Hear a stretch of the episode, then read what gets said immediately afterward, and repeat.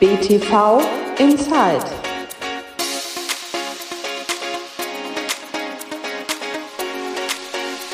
Hallo und herzlich willkommen zu einer neuen Ausgabe von BTV Inside. Ja, schon wieder sind zwei Wochen, wobei ich glaube, es sind sogar drei Wochen her, dass wir die letzte Ausgabe online hatten und ich freue mich wirklich sehr, dass wir heute wieder mit einer BTV Spezialfolge einsteigen werden. Wir haben das ja in diesem Jahr ein bisschen geändert, dass wir immer am letzten Dienstag des Monats mit einem BTV-Thema in den Podcast starten und dann immer wieder mal eine Folge dazwischen streuen, die den BTV nicht zu 100 Prozent tangiert oder die auch aus einer anderen Welt ein wenig kommen kann.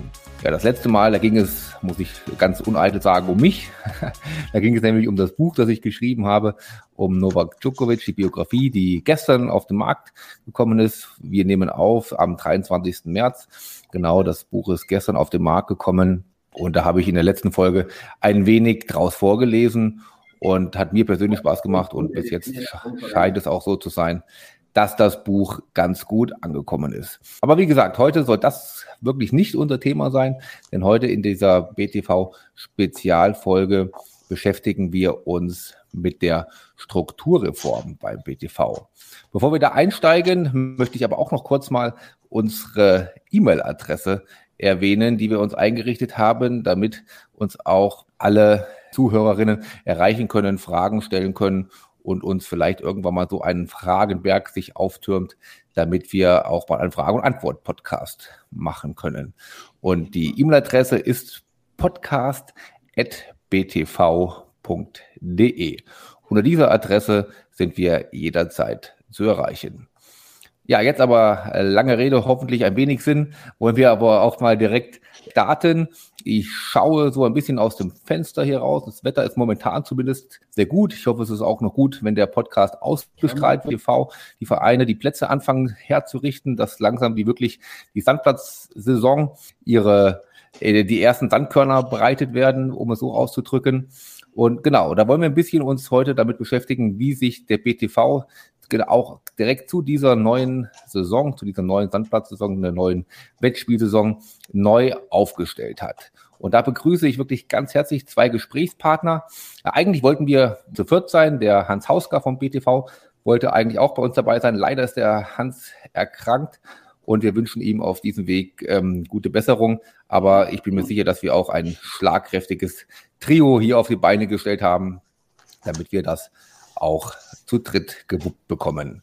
Das Trio, das besteht nämlich aus mir, meiner Wenigkeit, logischerweise, und aus zwei Gesprächspartnern, die mir zugeschaltet sind, äh, aus einer bisschen Entfernung zugeschaltet sind. Ich habe vorher noch überlegt, das ist, glaube ich, die weiteste Entfernung, die wir bis jetzt hatten, aber wir hoffen, dass uns die Technik nicht im Stich lässt und wir auch diese Folge mit der, von der Audioqualität wunderbar aufgezeichnet bekommen. Aber jetzt will ich wirklich die beiden Gesprächspartner nicht mehr länger auf die Folter spannen und begrüßen. Und ich sage erstmal ein herzliches Hallo zu Walter Hauen. Hallo. Hallo, servus, grüß, sei gegrüßt, Daniel. Und da will ich auch ganz gleich direkt unter ihm, zumindest auf meinem Bildschirm, sehe ich ihn unter mir, den Karl Dinzinger begrüßen. Hallo. Ja, vielen Dank. Wunderbar. Karl, kannst du uns noch hören? Jetzt warst du gerade kurz weg. Du bist aber wunderbar. Ja. Perfekt. Ja. Ja, genau, wunderbar. so hören wir den Karl auch. Genau, es geht ein bisschen um die Strukturreform des BTVs, dass der BTV sich ja neu aufgestellt hat. Das lasse ich aber gleich ein wenig die Experten vorstellen, was ihr so macht und was eure Aufgabe im BTV ist oder wie ihr allgemein eure Aufgabe im Tennis definiert. Jetzt vielleicht gar nicht nur beim BTV. Und da wir jetzt eben, da habe ich den Walter erst äh, genannt, dann würde ich jetzt gerne bitten, ob der Karl sich mal kurz uns vorstellen kann. Ja, auch ich darf mich also kurz vorstellen, bedanke mich für die Einladung. Äh, ich bin natürlich schon ein paar Tage in diesem Geschäft, wenn man das so bezeichnen darf. Ich komme also eigentlich ganz von unten, von der Basis, vom Verein. Da bin ich ja jetzt auch noch aktiv äh, Vorstand äh, beim TC Rot-Weiß Straubing. Habe also dort die ganzen Stationen angefangen von Jugend bis rauf in die Spitze und dann bin ich ja in den Bezirk, Altbezirk damals noch äh, übergewechselt, habe dort auch verschiedene Positionen ausgeführt. Bin also mittlerweile, kann man sagen, ja, drei Jahrzehnte eigentlich äh, dabei. Ist schon eine lange Zeit, viele Tiefen hat es natürlich auch gegeben, aber natürlich im Großen und Ganzen äh, hat es immer wieder Motivationen gegeben, weiterzumachen. was man ja jetzt sieht. Und äh, nur die PTV-Strukturreform, wenn ich da kurz was dazu sagen darf, das ist ja auch nicht so eine leichte Geburt gewesen, wie wir alle wissen.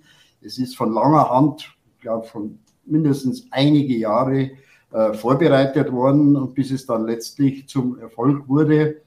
Und äh, wir sind alle jetzt für die nächsten vier Jahre in der Verantwortung, die Region Nord und die Region Süd, dass wir diese schon nicht unwesentlichen Aufgaben, die da neu auf uns zukommen, dass wir die in einem guten Team, dass wir hoffe ich beide Regionen haben, dass wir da uns ja mehr oder weniger diese großen Herausforderungen stellen und die auch zur Zufriedenheit unserer Vereine, weil ich bin also ein Vereinsmann und ich sehe also wirklich, dass die Vereine schon ein sehr, sehr wichtiger Punkt sind in dieser ganzen Kette, damit diese BTV-Strukturreform also ein Erfolgsmodell wird. Vielen Dank, Karl. Der hat es ja schon fast auch ein bisschen verraten. Der Karl ist nämlich der Vorsitzende der Region Südbayern, äh, sozusagen herausgegangen aus der BTV-Strukturreform und dann wollen wir doch gleich mal Richtung Norden schalten und den Walter äh, mit ins Boot holen. Walter Hauen, wenn äh, du dich bitte nochmal kurz vorstellen kannst.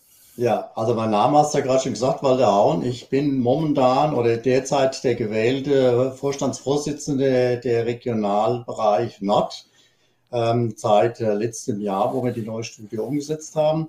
Ich bin seit über 35 Jahren im Vereinsleben tätig gewesen und bin über diese Schiene denn schon 24 Jahre auch beim BTV tätig im Ehrenamt. Das heißt, als erstes habe ich als Bezirkssportwart angefangen und 2012 habe ich den Vorsitz im Bezirk Unterfranken übernommen und dann im Folgenden haben wir, wie der Karl schon gesagt hat, irgendwann mal darüber nachgedacht, also schon seit ein paar Jahren, dass die Strukturen sich ändern müssen, weil wir einfach ein großer Verband sind und hatten immer die einzelnen Bezirke. Und da gab es schon einige Gründe, warum wir gesagt haben, wir müssen das angehen. Aber wie gesagt, ich bin seit 35 Jahren schon im Verein als Ehrenamt tätig und äh, ja, es geht bei mir tagentäglich so, wie es dem Karl auch geht. Es ist Fleisch und Blut bei uns. Und da kommen wir nämlich gleich auch zu einer der Fragen, wo ihr dann euch aussuchen dürft, wer, wer antworten darf. Ähm, was ist aus eurer Sicht, warum war diese BTV-Strukturreform notwendig? Ja, also notwendig sie zum einen, weil wir natürlich äh, Probleme hatten, Ehrenamtsleute zu finden. Und äh, es hat auch, wie gesagt, immer wieder Engpässe gegeben, und ein wichtiger Grund ist natürlich auch, dass wir uns als der, ein sehr großer Verband gut aufstellen, auch gegenüber den äh, äh Förderstellen. Ich rede da vom DOSB, ich rede von den staatlichen Stellen, die also schon gewisse Anforderungen an einen Verband stellen, strukturmäßig, dass hier auch die Gelder effizient und gut verwendet werden. Das war so, sind aus meiner Sicht eigentlich die wichtigsten Gründe. Und was noch dazu kommt, dass wir halt die Effizienz äh, dieser Gremien, äh, die wir hatten in den Bezirken, dass wir die konzentrieren, verstärken, damit wir zu schnelleren und sachlich guten Entscheidungen kommen. Wir haben ja jetzt, äh, wir sind, treffen uns ja alle in dem Verbandsrat, der jetzt am 23.04. sich das erste Mal in dieser neuen Konstellation in München trifft. Und da wird man dann sehen, wie das äh, sich entwickelt. Es sind alle Geschäftsbereiche von Nord, Süd, vom Präsidium, äh, von Hauptamtlern, die sind vertreten und da werden können also dann Sachthemen oder Entscheidungen, finde ich, sehr straff und schnell getroffen werden, ohne dass man hier wieder, äh, äh wie soll ich sagen, Rückfragen an die einzelnen Geschäftsbereiche stellen muss. Jetzt bin ich allerdings weg. Ich höre und sehe nichts mehr. Ja, wir hören dich, aber ich höre zumindest dich noch weiter ich sehr und gut. Ja. Ich bin zu weit im Wald hinten. Ihr wisst vielleicht, da können wir manchmal so unliebsame Störungen. Ich weiß besser. nee, bis jetzt, wie gesagt, da war jetzt alles gut. Ich habe dich wirklich gut gehört. Ähm, ja. Vielleicht können wir, dass sich die äh, Verbindung bei dir stabilisiert, den Walter noch mal kurz ins Boot holen und fragen, hat der äh, Karl aus deiner Sicht irgendwas vergessen? Gibt es aus deiner Sicht da noch was äh, hinzuzufügen? Ja, also Ich würde noch äh, ergänzen, äh, das, was der Karl gesagt hat dass wir dadurch, dass wir ja vorher erst acht Bezirke hatten, dann ist ja München praktisch fusioniert mit Oberbayern, dann gab es noch sieben und wir hatten sieben Bezirke, die eigentlich alle eine gleiche Wettspielordnung und Satzung alles hatten, nämlich die des Bayerischen Tennisverbandes von allen Vereinen.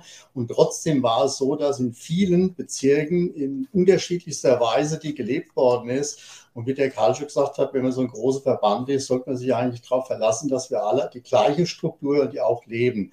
Und das war auch ein Hauptgrund, nicht nur das mit dem Ehrenamt, ähm, dass man natürlich hier Probleme hat. Das war auch ein wesentlicher Punkt, aber die unterschiedlichen Handhabungen und Auslegungen, die waren schon extrem. Und das wollte man schon auch mal auf den Nenner bringen einfach. Und ist das auch dann aus eurer Sicht die eine der größten Änderung oder was würdet ihr sagen, wenn ihr jetzt irgendwie zusammenfassen müsst, was ist wirklich die signifikantesten äh, Erneuerungen, die da rausgehen aus der, aus der Reform? Also wenn ich jetzt mal äh, sagen darf, wir haben ja. ja. durch den Verbandsrat, wie der Karl schon gesagt hat, natürlich jetzt ein Instrument, die äh, aus, wenn man es genau nimmt, aus den äh, jeweiligen ja, Regionalvorständen besteht. Das heißt also Süden Nord sind es insgesamt zehn Personen plus noch das Präsidium, da sind wir 15 und dann noch zwei, drei aus dem Hauptamt. Das heißt, wir haben ein bisschen das Ganze in dem Bereich äh, etwas zusammengerafft. Bisher waren es ja die ganzen Bezirksvorsitzenden und die haben dann durch die Bezirke vertreten und jetzt sind wir aus den Sparten heraus, also sprich aus den einzelnen GBs vertreten und da ist natürlich alles dann in diesem Amt, wo jeder sich selber ähm, auch äh, darlegen kann und nicht mehr über den Vorsitzenden aus den Bezirken nur vertreten war, sodass wir also wirklich komprimiert hier auch die Dinge angehen können. Und das sehe ich genauso wie der Karl äh, sehr konstruktiv für alle, weil wir da wirklich Entscheidungen auch treffen können, die von alle getragen werden. Und Karl, hast du ja. noch was jetzt bei Walter hinzuzufügen? Ja, ich kann das also äh, bestätigen. Ich hoffe, es muss sich natürlich jetzt in der Praxis bewähren. Und ich bin wirklich sehr, sehr gespannt auf die erste Verbandsratssitzung jetzt dann in, in München. Äh, wie das läuft, das, wir bewegen uns ja alle absoluten Neuland. Und ich glaube auch, dass noch viele Probleme auf uns zukommen werden, aber wir, glaube ich, sind beide, ich habe es schon vorher gesagt, mit einem guten Team dabei, äh, von Seiten des Ehrenamts, natürlich auch mit toller Unterstützung, muss ich sagen, vom Hauptamt in den verschiedenen Bereichen. Ich denke jetzt da gerade an diese, diese Herkulesaufgabe der Gruppeneinteilung, die Zusammenführung der verschiedenen Strukturen. Wir haben also im Süden an die 1200 Vereine und das dann alles unter einen Hut bringen. Also da ist im GB5, also wo es um die Wettspielgeschichte äh, geht, da sind also die Telefone schon heiß gelaufen und werden noch heiß laufen, weil jetzt seit zwei Tagen sind ja die äh, Spieltermine raus und wie gesagt, da gibt es erfahrungsgemäß immer wieder Rückfragen und ja, warum könnte das nicht so sein oder vielleicht so. Das, aber mit dem müssen wir leben. Aber hier wurde in Verbindung mit dem Geschäftsbereichleiter äh, vom Norden, vom GB5, und Süden und in Verbindung mit, eine, mit dem Hauptamt in GB5. Und wir haben ja im Süden und im Norden auch eine eigene Geschäftsstelle, die also mit äh, Hauptamt besetzt ist. Das ist auch neu. Und wie gesagt, wir sind, muss mich wiederholen, alle ein bisschen angespannt. Wie geht's? Wie funktioniert's? Äh, müssen wir auf uns zukommen lassen. Aber wie gesagt, ich gehe davon aus, dass wir uns diesen Aufforderungen schon stellen werden und dass wir das Kind schon schaukeln, wie man so schön sagt. Jetzt äh, habe ich ein wenig rausgehört, was die Antwort auf meine nächste Frage sein könnte. Nämlich meine nächste Frage wäre gewesen, was aus eurer Sicht die größten Herausforderungen sind. Ähm, wenn ich das jetzt versuche zu interpretieren, äh, was ihr eben gesagt habt, würde ich sagen, die kommende Wettspielsaison auch unter den neuen Strukturen ähm, über die Bühne zu bringen und zufriedenstellend über die Bühne zu bringen? Oder seht ihr da andere, dringendere Herausforderungen? So, genau so sehe ich das auch. Also wir, es geht ja nicht nur jetzt um die Wettspiel, ja, um die sogenannte Verbandsmedienspielrunde, es geht auch um die Turnierstrukturen, vor allem auch im Jugendbereich. Da hat sich ja auch einiges getan. Und ich sehe das auch so, dass das schon eine große Herausforderung war, ist und auch in Zukunft sein wird. Aber ich hoffe, dass sich dann in Zukunft das verbessert, dass wir gewisse Erfahrungswerte sammeln können, dass wir dort die Vereine, und ich bin wieder bei dem Punkt, wir brauchen die Vereine, die sind das wichtigste Glied, damit das Ganze äh, funktioniert. Aber wie gesagt, ich sehe auch vor allem den GB5. Andere Geschäftsbereiche, da sind wir schon ein bisschen im Vorfeld äh, mehr oder weniger in Richtung Struktur unterwegs gewesen. Äh, ich darf vielleicht erwähnen, GB2 Finanzen, weil da war ich auch mit involviert bis zuletzt. Ich bin ja erst seit ja, einer guten Woche äh, äh, als Vorsitzender gewählt worden, weil ja unser gewählter, mein Kollege, der Peter Schweier aus Augsburg, der ist ja kurzfristig zurückgetreten. Und jetzt haben wir da natürlich auch noch ein bisschen einen Stress gehabt. Aber wie gesagt, es ist schon so, dass man davon ausgehen kann, dass noch viele Aufgaben auf uns zukommen in gewissen Bereichen. Äh, Geschäftsbereich 3 ist natürlich auch eine wichtige Geschichte, der Vereinsservice, äh, dass man auch mit der Trainerausbildung liegt uns im Magen. Da haben wir viel Nachholbedarf, dass wir qualifizierte Trainer kriegen. Aber jetzt äh, möchte ich vielleicht an, an, an, Walter das Wort geben, nicht dass, das ich mache da einen Dialog mit Ihnen. Ja. Nein, der Walter hat auch schon den Finger gehoben. Ich hatte ihn schon notiert. Er ist sozusagen der Nächste an der Reihe. genau. Also wie, wie der Karl schon gesagt hat, es ist ja vieles richtig und äh, die, die Arbeit ist ja nicht weniger geworden in dem Sinn. Wir haben ja in der neuen Struktur natürlich versucht, immer alle Vorsitzende, die bisher die, die ähm, einzelnen Bezirke geleitet haben, die ehemaligen mit einzubinden. Die sind ja alle praktisch jetzt auch in dem neuen Gremium vertreten, dem neuen Vorstand. Und deswegen haben wir natürlich ja den kompletten Überblick, ob das jetzt in der Bereich GB2 oder GB3, also sprich dann auch was äh, Trainerausbildung angeht oder im Sportbereich, im GB5 oder Jugendbereich, die sind ja alle vertreten. Die Herkulesaufgabe war wirklich der GB5. Also äh, Chapeau, was hier die einzelnen äh, Personen gemacht haben. Bei uns der Robert Engel ja entsprechend in Verbindung mit dem Harry Heger, das weiß der Karl und bei euch ja unten genau das Gleiche, was der Jürgen da auf die Reihe gebracht hat und die neuen äh, Einteilungen, die ja Vorteile hatten, einmal in den Grenzfällen, weil früher hatten wir Elche, die haben vielleicht direkt äh, Vereine gehabt, die, die mal direkt an der ja, Oberfranken über der Grenze waren, aber die mussten bei uns halt 60, 70 Kilometer fahren, der unterste Klasse, weil das ein anderer Bezirk war. Das haben wir natürlich jetzt riesen Vorteile, dass wir die da komprimiert äh, spielen lassen können. Aber es ist ein Riesenakt. Der äh, Karl hat es gesagt, bei uns waren es fast 860 äh, bis ja, über 860 Vereine, die wir einteilen mussten. Das war 4700 Mannschaften. Das ist nicht einfach. Das ist ja nur die Sommersaison unter dem Zeitdruck schon mal. Ne? Alles neu, alles beginnt. Das nächste ist ja, dass dann die Mixed-Runde gleich danach kommt. Kaum ist man mit der Mixed-Runde, bist du schon in der Hallenplanung. Und auch hier gab es natürlich sehr große Unterschiede im Bereich äh, Mittelfranken. Die hatten eine laufende Hallerunde. Das hatten wir in, in Unterfranken auch. Aber in der Oberpfalz und in Oberfranken war das nicht der Fall. Die binden wir jetzt mit ein. Da musst du dich drum kümmern, dass du Halle und alles findest, wo du das machen kannst. Du musst die alle mal auf den gleichen Nenner bringen, auch was dann die Hallenkosten sind, wobei das schwierig ist. Der Karl weiß das insbesondere, weil in, in, in Oberbayern, da sind die Hallenkosten ganz andere, wie es vielleicht in Oberfranken und in Unterfranken sind. Wir müssen in etwa eine Angleichung haben und trotzdem Unterschiede haben. Aber das ist ein Riesenakt gewesen, jetzt schon mal für den Sommer nur. Und wir sind froh, dass wir jetzt soweit durch sind, auf die Termine und weitgehend da auf den Nenner kommen. Wobei auch hier, ich habe äh, das Leid schon gehört vom, vom äh, zuständigen Regionalsportbereich, dass natürlich sehr viel Sonderwünsche war mit Termine, wo die Oma Geburtstag hat, wo das ist und jenes. Und das ist schwierig. Das hat sich auch so eingeschlichen, dass dann so manche äh, zig Termine beantragt hat, wo irgendwas war. Und da müssen wir jetzt auch mal wieder so langsam hinkommen, dass wir auch wirklich nur wichtige Dinge, wo wir Freistellung machen können, was sonst schaffen wir hier die Saison gar nicht. Das ist ja, wir wissen ja nicht, wie das Wetter ist, wie das ist. Wir hatten die letzten zwei Jahre ein bisschen ein Problem, vor allem vor zwei Jahren mit Corona, das wisst ihr ja beide. Da sind wir sehr, sehr äh, ja, eng an der, an der Linie entlang gegangen, dass wir überhaupt die Saison halbwegs spielen konnten. Also wir hoffen, dass das nicht mehr kommt.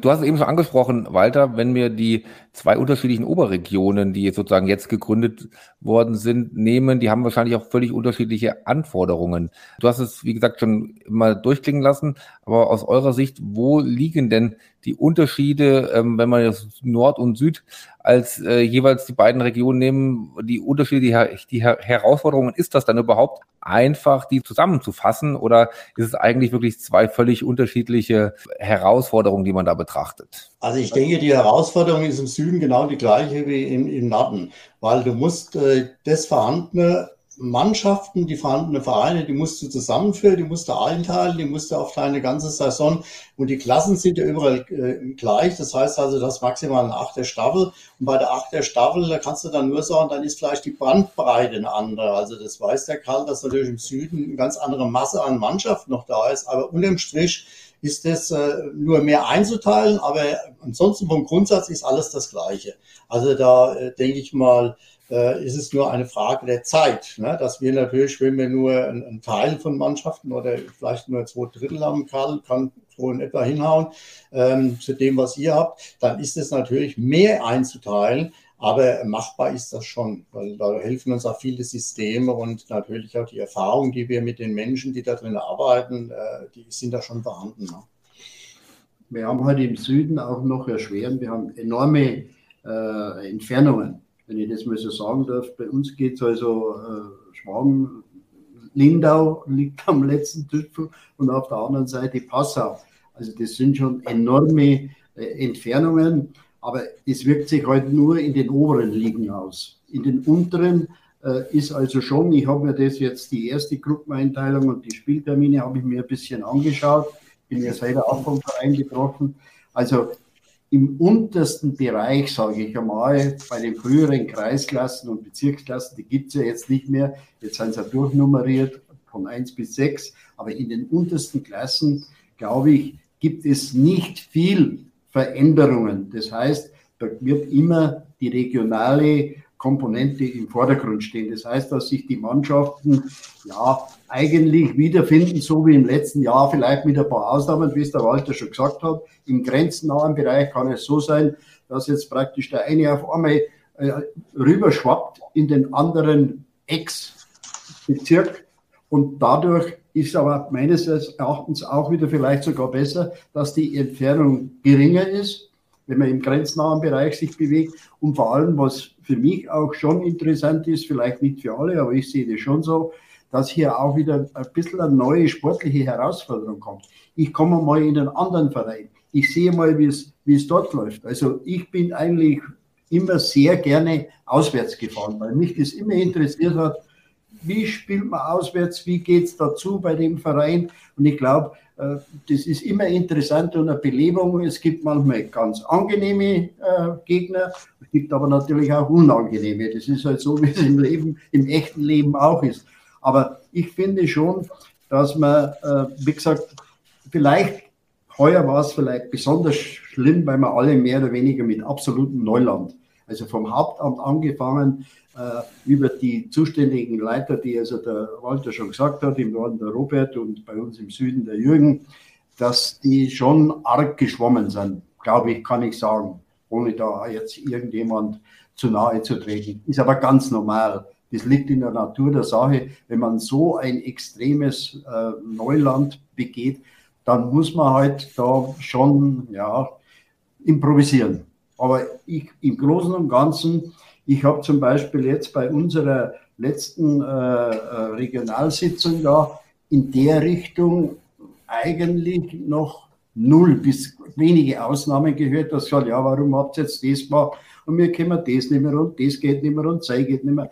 Und was natürlich den Vereinen schon in Zukunft vielleicht nicht mehr möglich sein wird, diese extremen Sonderwünsche und diese nachträglichen äh, Gruppenänderung. Wir ziehen zurück, weil das und die wollen nicht mehr und die wollen nicht mehr. Also das ist der, der, der, der Jürgen, der hat das äh, an einem Beispiel, er hat da eine Gruppe geändert, ich glaube jetzt von der S1 oben, es zieht sich durch bis drei, vier Gruppen.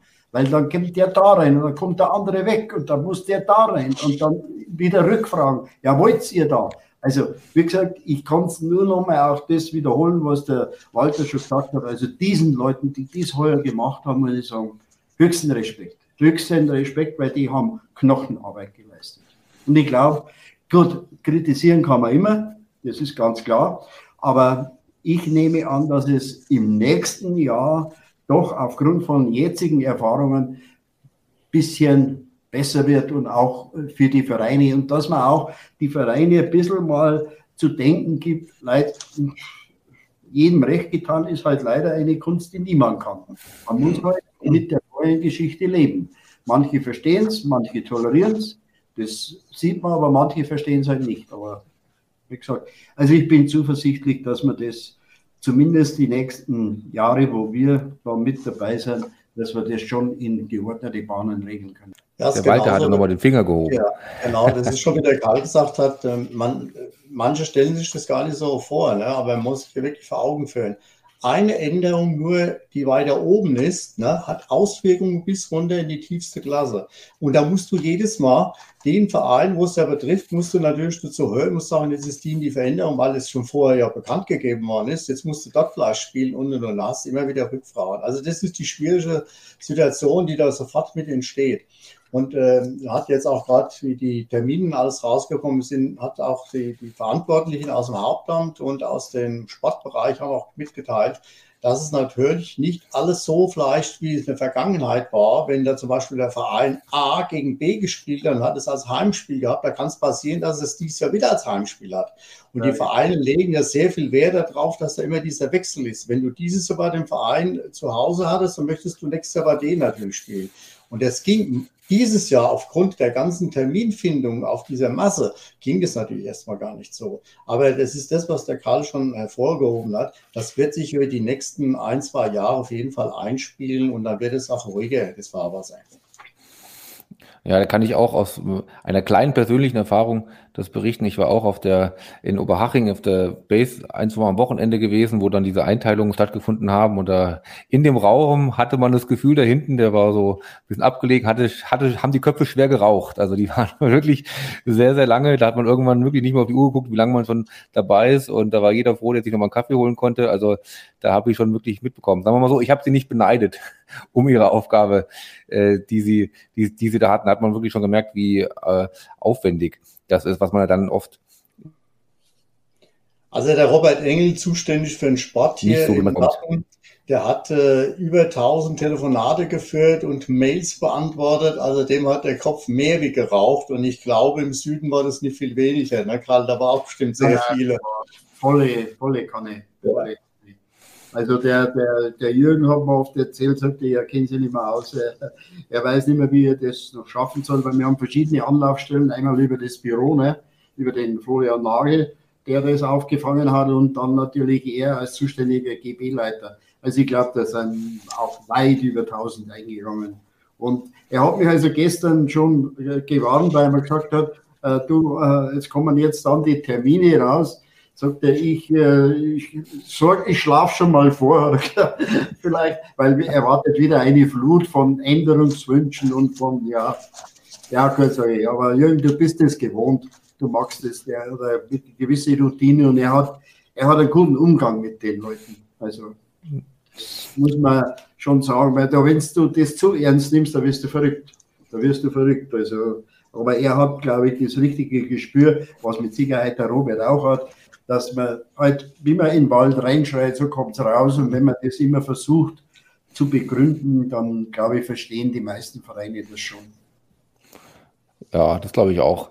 Und wenn ich jetzt nochmal ganz kurz in meine Position des äh, polemischen Journalisten mich begebe, dann äh, würde ich sagen, äh, ganz äh, ketzerisch, wie man ja sagt, wie man ja am Anfang immer gehört hat, die Bezirke würden einfach komplett abgeschafft, gibt's nicht mehr, äh, wurden wegradiert, gibt nur noch zwei Regionen, damit verbunden natürlich ein bisschen die Angst, dass die Vereine die Nähe zum Verband, zu ihrer Spielklasse irgendwie verlieren. Wie würdet ihr beiden denn diese Angst den Vereinen nehmen?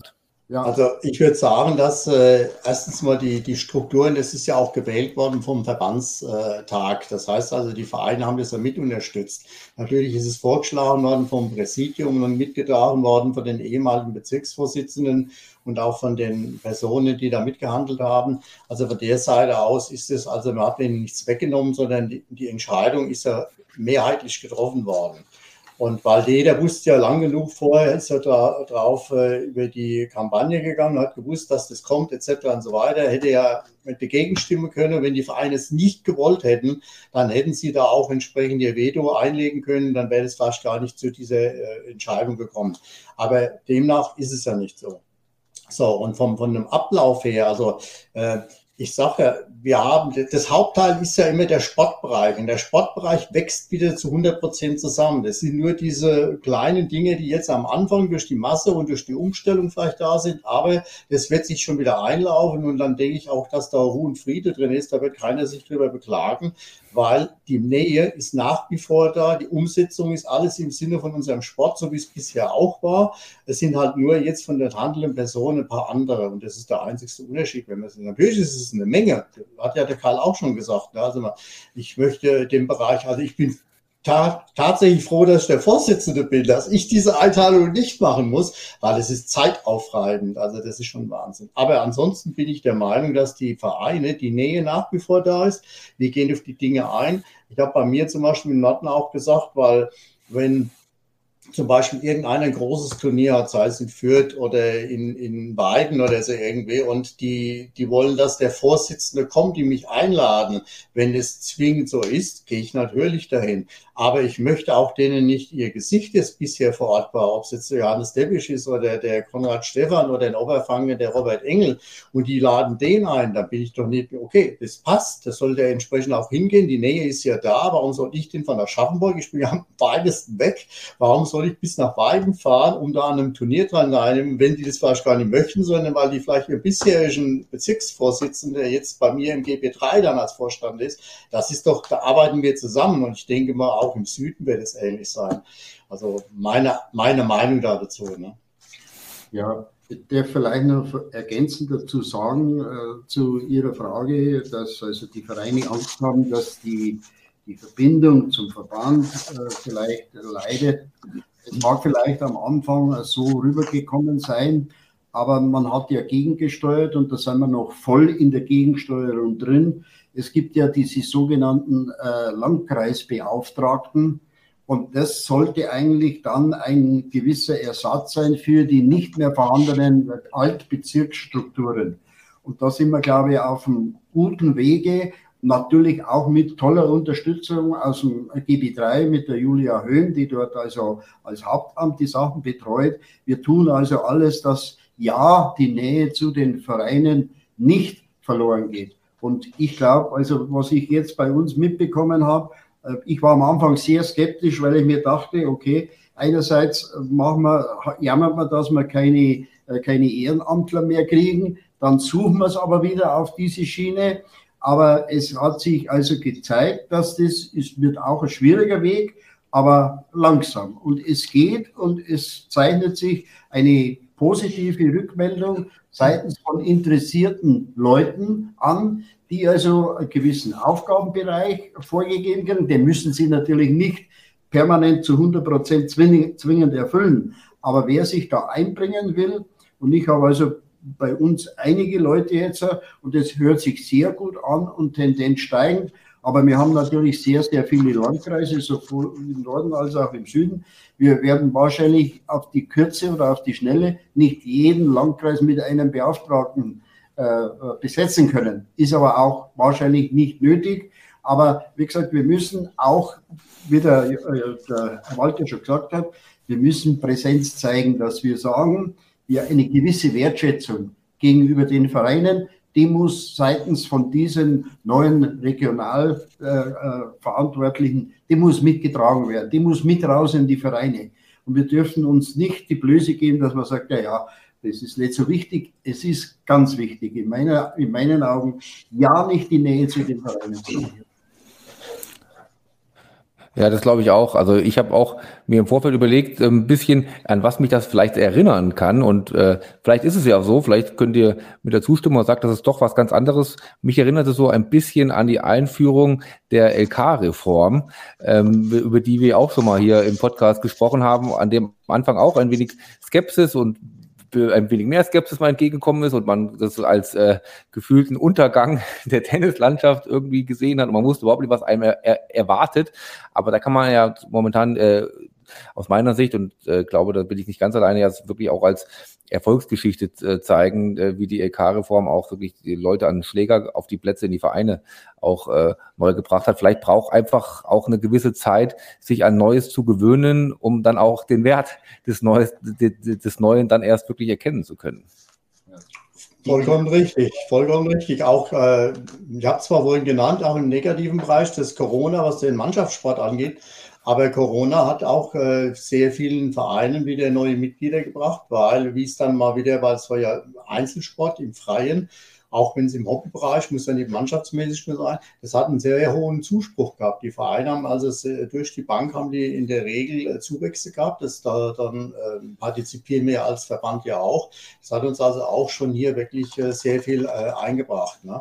Also ich sehe das genauso. Und die, wie, wie, wie, du gesagt hast, die LK damals, wie die eingeführt worden ist, Mann, da haben sie alle gejammert, das wollten sie nicht. Und weißt du, toll was. Und heute rennen sie alle los und wollen LK-Turniere, wollen sich dann nochmal verbessern und wollen, da haben sie gesagt, ja, aber das muss noch ein bisschen mehr verfeinert werden, weil man weiß ja, das kleinste Ding, schon war eine Veränderung da.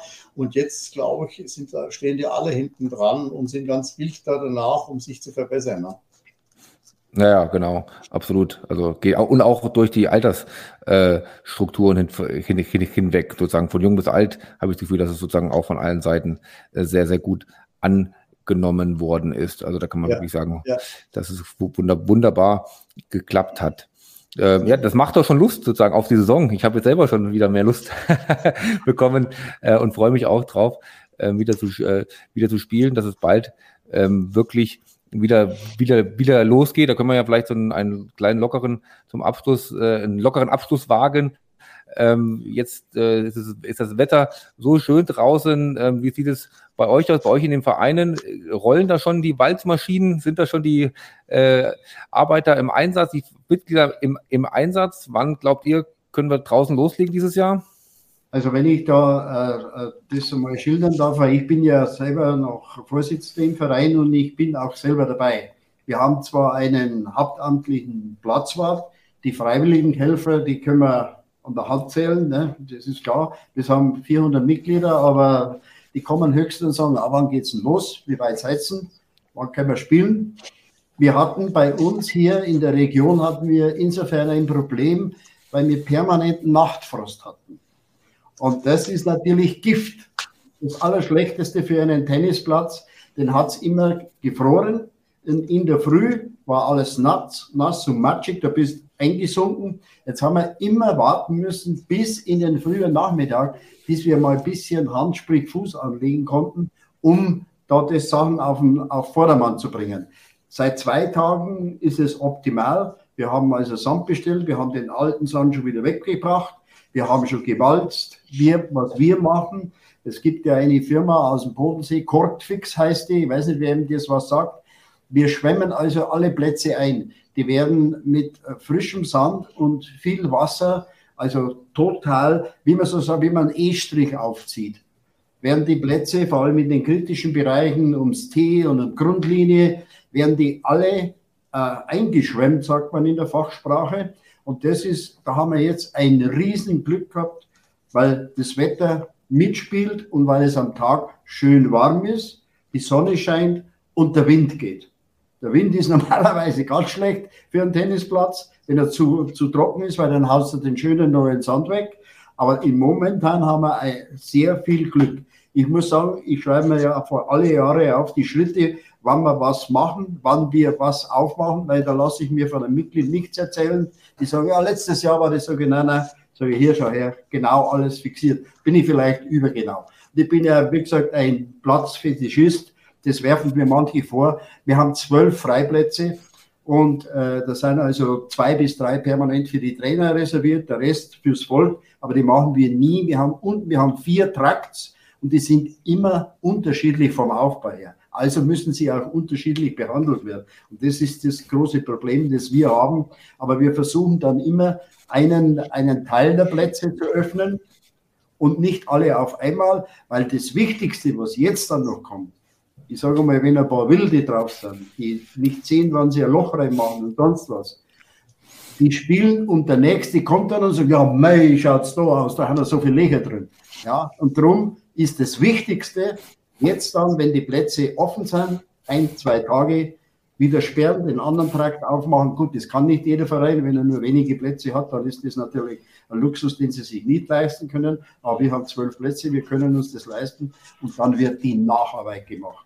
Und dann gehe ich davon aus, dass die Plätze zum Saisonstart, ich sage mal in zwei bis drei Wochen, wir haben immer so eine Dekade, zweite Dekade April, zwischen 10. und 20. München, da geht es natürlich viel eher, weil die haben also einen anderen Untergrund.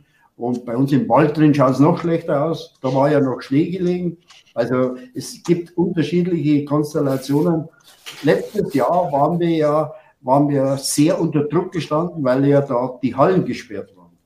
Und da sind wir also schon bombardiert worden. Ja, wann geht's denn los? Und wir haben letztes Jahr, so früh wie noch nie, am 28. März die Freisaison eröffnet. Am 28. März. Das war noch nie da. Aber der Druck war so groß von den Mitgliedern, weil da waren die Hallen ja zu, ne? da keiner spielen können. Die haben tagtäglich an sie kommen, ja, es geht so. Und da haben wir auch ein paar mitgeholfen. Erstaunlicherweise. Aber heuer glänzen sie durch Abwesenheit. Aber wir schaffen das. Wir haben also einen sehr guten, äh, erfahrenen Platzwart und wir helfen ein bisschen zusammen, eine Handvoll Leute. Also ich gehe davon aus, super. dass wir und draußen mal loslegen können. Wenn nicht wieder ja, super. Das kann auch sein. ja, das wollen wir nicht hoffen. und wie sieht es im Norden aus, Walter? Ja, im Norden sieht es äh, ähnlich aus, wobei Deutschland ist ein Teil, aber Bayern ist sehr groß und äh, Karl hat es ja schon gesagt, also es gibt auch hier in der Rhön, da hatte man schon die Problematik, dass manchmal äh, noch Schnee lag, dass sie die Plätze gar nicht machen konnten. Das gleiche gibt es ja in Oberbayern auch äh, massenweise, dass als man noch Schnee ist, die sehr spät anfangen können. Bisher haben wir es immer sehr gut gepackt im Norden, im gesamten Norden, dass die Plätze rechtzeitig fertig geworden sind. Äh, wir hatten einmal, das war Bad Kissingen, die hatten mal ein Riesenproblem, weil der Hochwasser, da sind die Plätze sogar weggeschwommen, die konnten sie gar nicht herrichten, die mussten dann ausweichen, die haben dann später wieder neu gemacht. Aber ansonsten, ich stamme ja vom TC Schönbusch aus. Das ist eine Anlage hier Aschaffenburg mit 14 Plätzen. Die haben ja vier Plätze, wo über den, über den Winter da immer eine Traglufthalle aufgebaut wird. Die bauen die jedes Jahr auf und bauen sie auch wieder ab. Und da ist immer, ich sage mal, schätzungsweise 50 bis 70 Leute da, die da auch mithelfen. Dann kommt da noch die Firma dazu mit zwei Mann. Und äh, der Karl kennt es ja wenn es so eine große Halle ist, da brauchst du auch äh, so viele Leute, weil da müssen richtige Drahtstränge müssen da gezogen werden und dann wieder runter. Also das funktioniert. Also bei den meisten Vereinen auch, dass sehr viel im Ehrenamt hat, die dort arbeiten bei der Platzbauung her. Aber es muss immer einer dabei sein, der auch was davon versteht, weil sonst ist die Gefahr größer, dass du mehr kaputt machst, wie dass es äh, am Schluss wieder richtig geht. Aber ansonsten bin ich sicher, dass wir auch im, im gesamten Norden wieder rechtzeitig an den Start gehen können. Ja, super. Und erst recht, wenn wir dann rauskommen mit diesem Podcast, das ist ja dann in der Hören wir wieder nichts. Knapp dran und ich glaube, dann hab. Man hört dich genau. gerade wieder nicht. Ja, du warst weg, was du gerade gesagt hast. Haben War ich gerade weg? Ja, ja. Dann, kein, kein, Problem, dann fange ich nochmal an. Nee. Ähm, ja, und das macht ja auch wirklich äh, Spaß, wenn es dann wirklich wieder losgeht und wenn wir rauskommen mit diesem Podcast, dann ist es ja wirklich so, dass wir fast noch eine Woche später dran sind und dann wirft die Saison ja ihre noch größeren Schatten voraus. Und ich glaube, ich hoffe, bin mir fast sicher, dass wir dem einen oder anderen Zuhörer auch wirklich Lust machen konnten, noch ein bisschen mehr Lust machen konnten auf die anstehende Freiluftsaison. Ja, und äh, auf diesem Wege will ich auch schon mal ganz herzlich meinen beiden Gästen Danke sagen für das wirklich sehr spannende Gespräch heute. Und ich war in diesem Thema im Vorfeld nicht sehr involviert, muss ich sagen, habe auch mit Absicht jetzt nicht irgendwie mir da Material zukommen lassen, sondern wollte da wirklich auch äh, ein bisschen unbefangen rangehen, dass ich es auch als äh, Laie sozusagen versuche zu verstehen. Und ich fand, das, das hat zumindest für mich geklappt und ich glaube auch für die für viele Hörerinnen, dass man wirklich da mal ein bisschen Einblick bekommen hat, was diese Strukturreform eigentlich auslösen möchte und wie sie entstanden ist und wie die konkreten Strukturen sich jetzt ergeben haben. Und deswegen möchte ich da auch erstmal ganz herzlichen Dank zunächst Walter sagen. Walter, vielen Dank, dass du dir Zeit genommen hast. Gerne doch, ja. War sehr, sehr interessant, auch mal sowas durchzuführen und gerne wieder mal. Super. Und auch ganz, ganz herzlichen Dank dem Karl. Ja, danke. Hat mich auch sehr gefreut. War interessant. Mal was Neues. Ansonsten ja, super. Zoom-Konferenzen und da geht es ein bisschen trockener runter, aber war schön. Ja, super. Ja, das freut mich, genau. Das ist unser Ziel bei PTV und Zeit, dass es nicht so trocken ist, sondern dass wir ab und zu mal auch ein bisschen uns flüssige Unterhaltung zu uns führen, will ich es mal nennen. Genau. genau. Denn das war sie nämlich auch schon wieder, die aktuelle Folge von BTV Insight. Alle 14 Tage kommt unser kleiner, aber feiner Podcast auf den Markt und ist über alle möglichen Streaming-Portale zu abonnieren, zu hören und es ist hoffentlich immer wieder was, immer was Neues für ganz viele Zuhörerinnen dabei. Ich verabschiede mich für diese Folge und freue mich auf das nächste Mal. Bis dann und tschüss. BTV Inside.